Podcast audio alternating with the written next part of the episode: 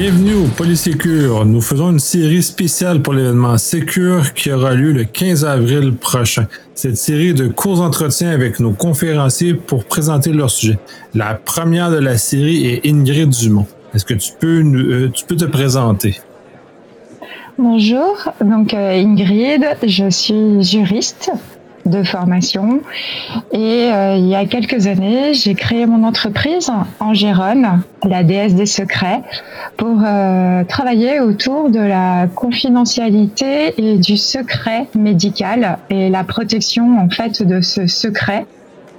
Et euh, j'ai mis en place des outils pour faciliter les échanges d'informations entre professionnels de la santé et euh, le but était de garantir la vie privée des personnes. Donc, euh, je travaille autour des nouvelles technologies, des usages et des comportements utilisateurs et euh, le juridique. Et l'alliance de ces trois piliers, le droit, les usages et les techs, bah, en fait, interagissent et se complètent pour garantir la protection de la vie privée et pour qu'on ait le meilleur côté des techs sans trop d'inconvénients.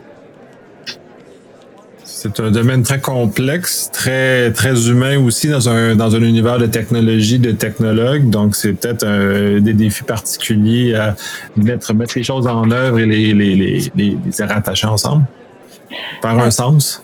Exactement. Et euh, on se rend compte que la technologie pour sécuriser est importante, mais que les facteurs humains sont très impactants et qu'ils sont souvent sous sous, enfin, qui sont négligés par euh, notamment les concepteurs. Donc en fait, il y a de grosses réflexions sur les facteurs humains euh, et les usages dès la conception. On se rend compte que c'est ça a des répercussions sur les cahiers des charges et c'est ce que je vais aborder euh, notamment avec vous au Secure. C'est cet impact sur les cahiers des charges parce que on pense avoir la très bonne idée, mais on sous-estime la malveillance et les capacités de détournement de l'usage et c'est vrai que les concepteurs sont souvent focus sur euh, ce qu'ils ont imaginé sans voir euh, tout ce qu'on pourrait faire de malveillant. Et, Dieu sait que l'imagination dans le domaine de la malveillance n'a pas de limite. Et que là, l'humain a aussi des capacités d'innovation euh, pas forcément appréciées et anticipées. Oui, et ça, puis de toute façon aussi, tu vas probablement aborder tout le volet des praticiens du milieu qui eux-mêmes présentent un certain défi de, de, de les faire euh, euh, adhérer à ces, euh, ces éléments-là. Oui, et puis euh, on voit qu'ils ont plutôt, euh, par une méconnaissance de, des facteurs humains, parce que les facteurs humains, c'est un sujet qui est très transversal, donc qui est multi-expertise ça veut dire qu'il y a des fois des difficultés à réunir toutes ces expertises sur autour d'un projet.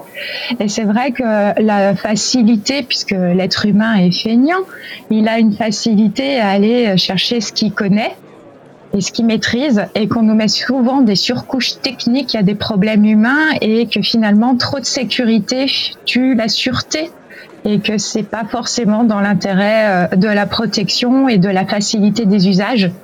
Donc, euh, ce qui est dommageable parce que tous les publics ne sont pas forcément des, informaticiens et des pros de la tech. Donc euh, là aussi, avoir des solutions adaptées, ça ne veut pas dire forcément sur tech.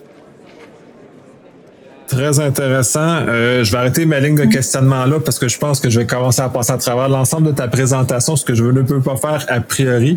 Par contre, euh, je crois qu'à posteriori, nous pourrons enregistrer un autre épisode sur lequel on pourra justement aller creuser sur le contenu de, ta présentation et peut-être pousser un peu plus loin la réflexion et, la discussion euh, à ce niveau-là. Est-ce que tu as d'autres petits éléments à partager sans trop divulguer ta, ta présentation? Aller chez les gens. Ah, on va parler euh, de facteurs humains et qu'on va parler de l'humain dans ce monde de la technologie et que euh, j'invite tout le monde à venir et réagir et interagir avec moi lors de la conférence. Oui, effectivement, il y aura possibilité d'interaction euh, en, réel. qui sera, qui ont été adapté justement aux heures différentes de, de l'autre côté de l'Atlantique. Donc, on vous invite à venir assister à, la conférence d'une en grand nombre. Merci. Merci.